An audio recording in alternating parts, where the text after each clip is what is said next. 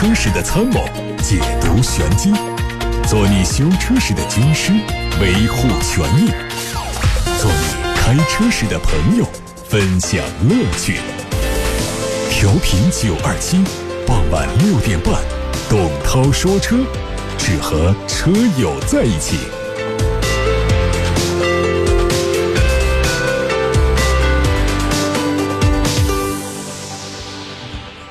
欢迎各位车友，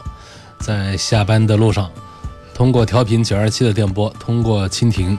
通过喜马拉雅等等这样的网络平台，一起来收听董涛说车，一起来关注一下今天的汽车资讯。据最新的数据显示，二零一八年以神龙汽车、长安标致、雪铁龙和东风雷诺为代表的法系军团，在中国新车总销量只有三十点七万辆。较二零一七年同期的四十五点五六万辆下滑了百分之三十二点六，其中神龙汽车一八年的新车销量为二十五点三万辆，同比下滑百分之三十三；长安标致雪铁龙一八年的累计销售只有三千八百六十七辆，下降了百分之三十三点九；东风雷诺去年的总销量为五点零一万辆，同比跌幅百分之三十点六。三大阵地全线失守，最终使得法系车一八年在中国的市场占有率跌到了百分之一点二九，这是过去十年以来的最低水平。有海外媒体曝光了一组新款奥迪 S 四旅行版的测试照片，它的前大灯组变化明显，取消了现在的折线设计，同时标志性的。六边形进气格栅更加棱角分明，前杠两侧的进气口也是有改动，内部加进了一个 U 型的隔断装饰条，整体造型和现在的国产奥迪 A4L 运动型非常相近。车内会使用多屏幕的中控台，中期改款的 A4 会在今年九月份发布，而新款的 S4 旅行版可能会在同期或者是随后发布。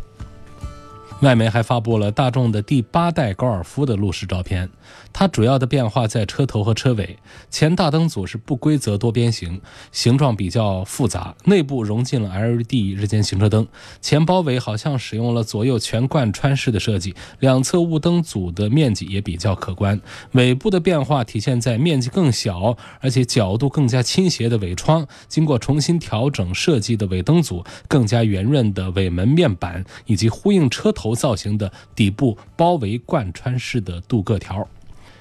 第八代高尔夫会在今年的第四季度在欧洲市场率先上市。此前有消息说，一汽大众全新子品牌将于当地时间二月二十六号在德国发布，可能命名叫捷达，届时首款轿车也会亮相。最近获得了它的内饰照片，内饰风格很简单，采用三辐式的多功能方向盘，加入烤漆和镀铬材质装置。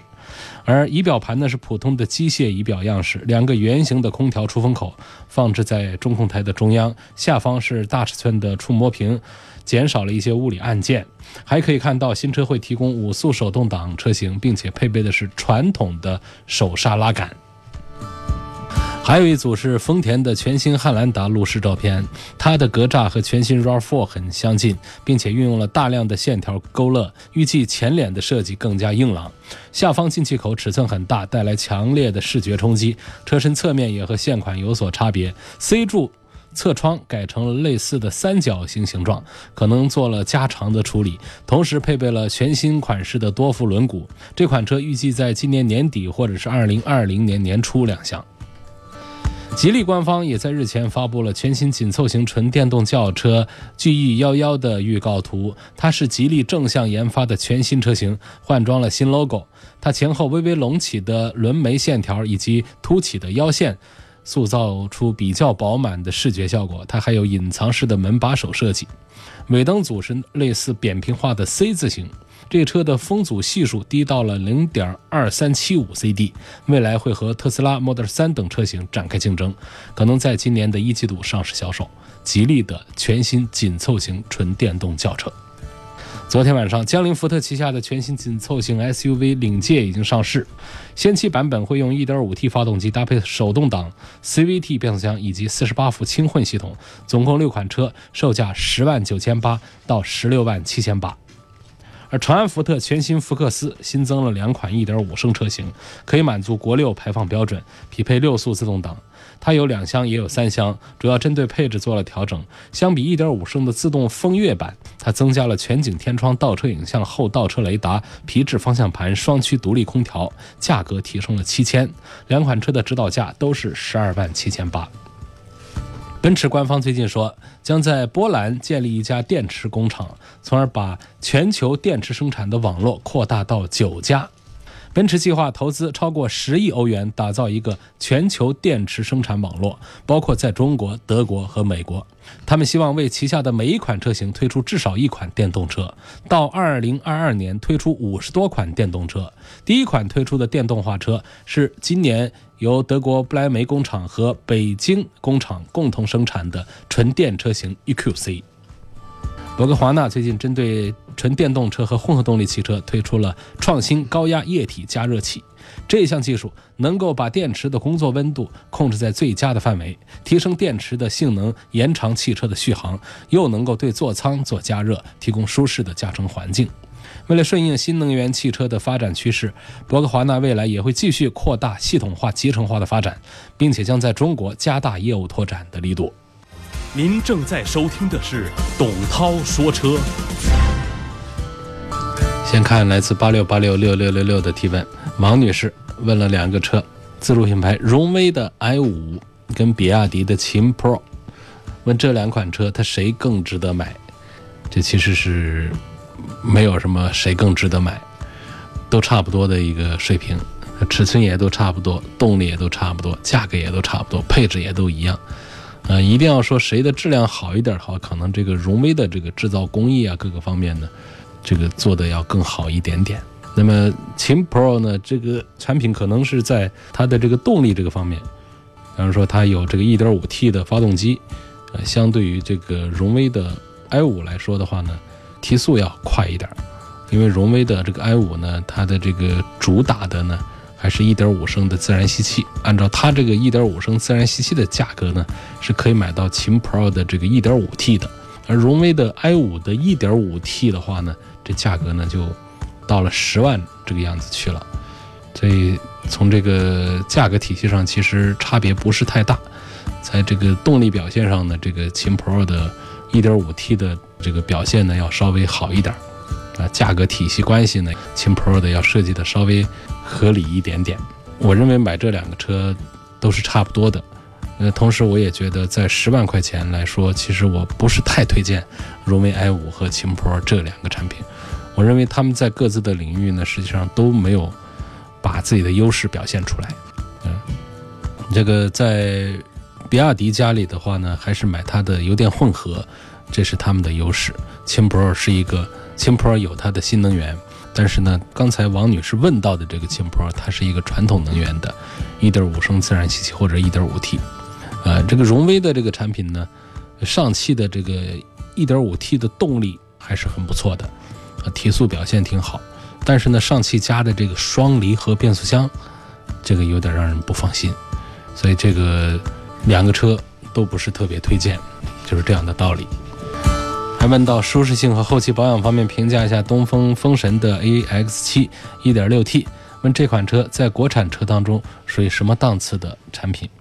国产车当中现在已经出现了这个高水平的制造工艺的产品，他们是分别属于两个品牌，呃，一个是长城旗下的魏，一个是吉利旗下的领克。那除此之外的话呢，其他的都在这个普通的水平上，那就是按照普通车的这个工艺标准来做。那么在这个普通的当中呢，这个东风风神的 AX7 的档次啊，也是属于一个这个中间档。从它的价位来看，就是十万出头，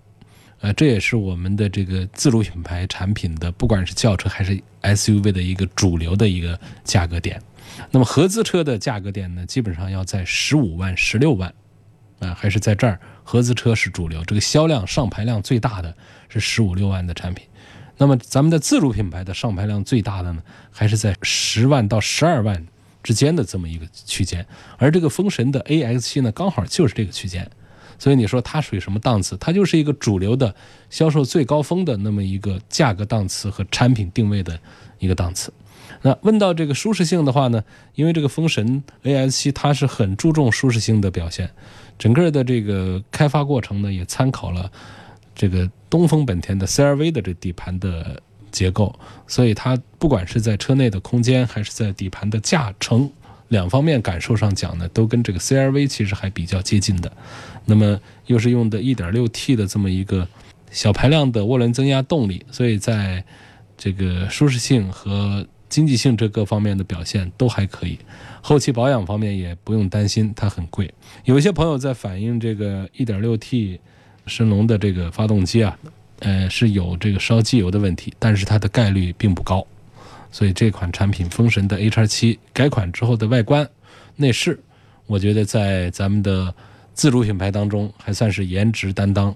比较适合年轻的朋友来选择的。老一代的风神的 HR7 啊，还是比较适合中年以上的中老年朋友选。但是这个新一代的 HR7 已经是老少通吃了，我们的很多年轻人已经成为它的车主了，所以可以关注这个东风风神的 AX7。想买比亚迪唐的新能源车，问这款车的新能源技术是否成熟？那么在我们的自主品牌当中，恐怕还就是比亚迪的新能源技术最成熟。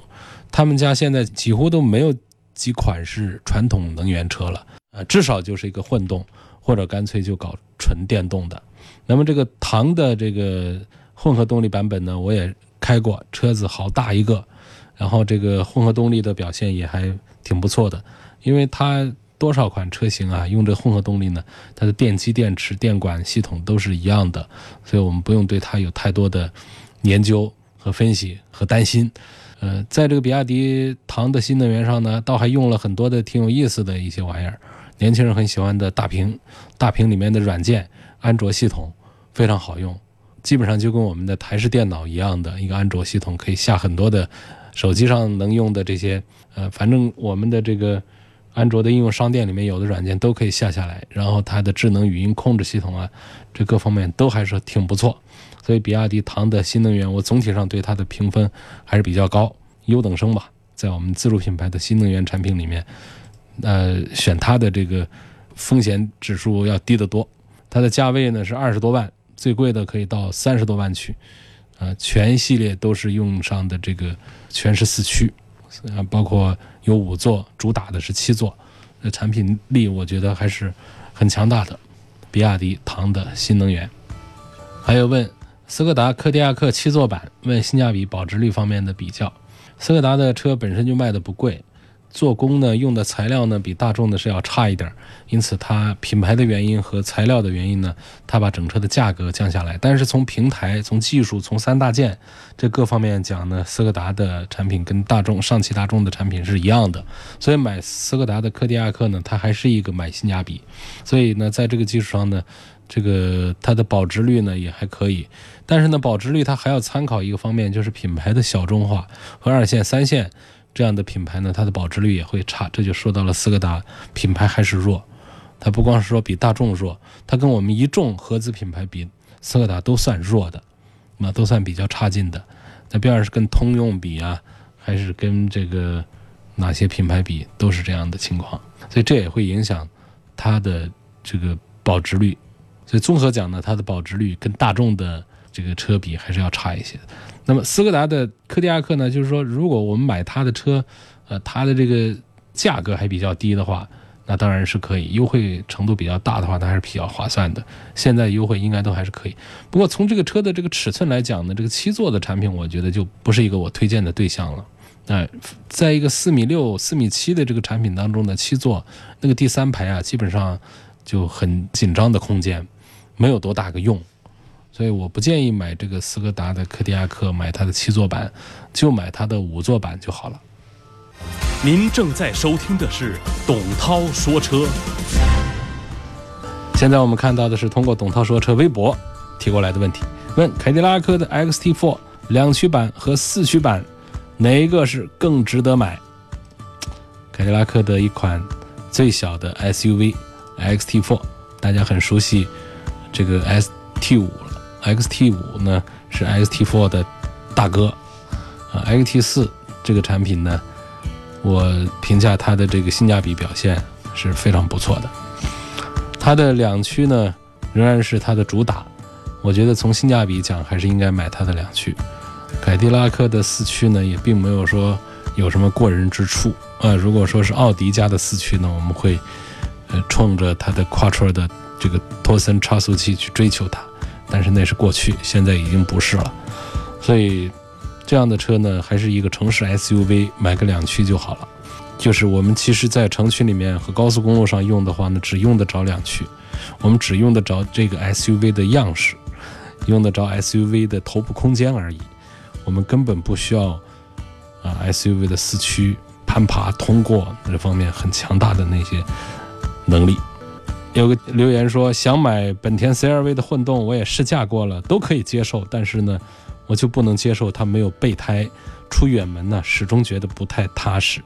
补胎液始终不如备胎稳当，那是否上了三代的 iMMD 之后就会有备胎了呢？涛哥怎么看？我不这么看。这个 iMMD 啊是它的这个动力系统，这跟它上不上备胎是没关系的。嗯，上不上备胎呢？这其实是厂家的一个思路，就是我这车上如果要备胎的话呢，我势必要占用我后备箱这儿的空间。那备胎呢，实际上它的实际利用率并不高。那如果说出现了这个爆胎的话呢，这个备胎呢也不是解决问题的方法。就是说这胎爆了之后，可能直接如果控制不好都会出现车祸。那如果不是在这个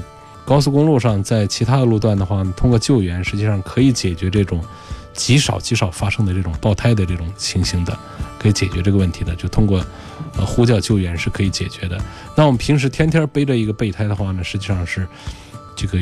那是用途呢并不大的，不是那种需要经常用到的。因此呢，那么那种缺气情形下的备胎呢，它的利用率其实也不高。因为当我们发现缺气的时候，它不是完全没气的时候呢，车子是可以移动的，是可以找到就近的补胎点来做的。所以大家很多人是不是其实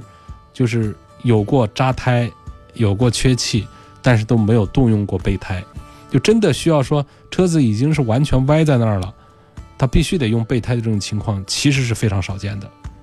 所以说这种缺气又一会儿找不到这个补胎门店的这种情形下呢，补胎液是可以救救急的。因此呢，不止一个品牌，他们想到了不装这个全尺寸的备胎，或者说不装备胎，直接给你补胎工具。实际上这样来说，节省的这个后备箱的空间呢，这个实用性啊，要大于挂着一个备胎。那么哪一种情况下这个备胎是必定要有，甚至于得有双备胎呢？就是说像这个丰田霸道啊，呃，陆巡啊这样的啊，经常会往这个山区啊，经常是跑这种越野啊，尤其是跑那种几千万把公里下来的那种啊长途的那种往西藏跑的这种啊，往北方跑的路况非常艰苦的，那需要至少是单备胎，呃，应该是装上双备胎。那个时候你说我用补胎液，那就不顶事儿。那我们平时在市区里面用，在国道、高速公路上这种通勤，这种说跑长途一天也跑不过五百公里的这种，呃，偶尔跑个长途的这种，实际上备胎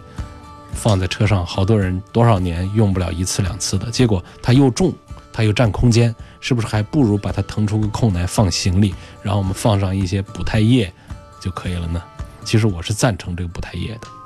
您正在收听的是董涛说车。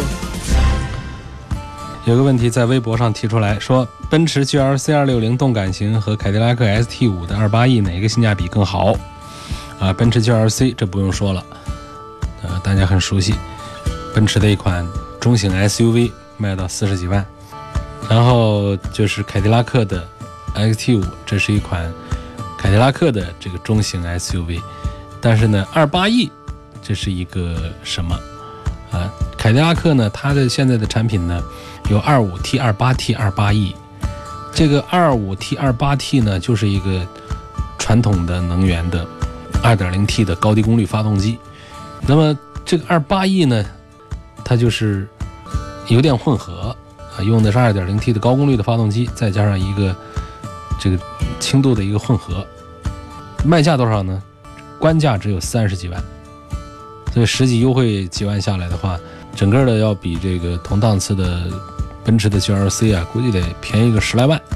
你说这样来讲呢，肯定凯迪拉克的 ST 五的二八 E 的性价比要比奔驰的 GLC 二六零的性价比要好一些。那，我们不讲不讲品牌，这个都无所谓，因为本身这个奔驰的这个 C 啊、E 啊、呃 GLC 啊这几个产品呢，都是优先注重设计和观感这些视觉上的，包括触觉上的，用的材料也不错，观感也不错，设计也不错，氛围也非常好，主要是这些方面。但你要真讲这个三大件，发动机、变速箱和底盘行驶的品质、隔音降噪各方面讲的话。恐怕奔驰在 BBA 里面不算是做的最好的，那么比 BBA 这样的一线豪华品牌要弱一点的二线的豪华品牌当中的凯迪拉克，实际上这方面呢，就是跟这个奔驰他们是反着的，就是它在设计上，在用料做工这方面，它精细豪华程度啊，它是比不过奔驰的，但是呢，它在看不见的部分，在车型的平台技术。和这种看不见的地方的技术投入三大件这方面，包括行驶驾驶的品质方面，凯迪拉克的产品是要优于同档次的。具体说的话，就凯迪拉克的 ST 五是要优于奔驰的 GLC 的。所以这个中型的凯迪拉克 ST 五，它的二八 E 这个油电混合往往都会稍贵一丁点儿的，但实际上它这个油电混合呢，它价格定的真的是非常低，就像犯了一个错误一样，就像是标错了一样的，啊，这么一个标价。很划算的，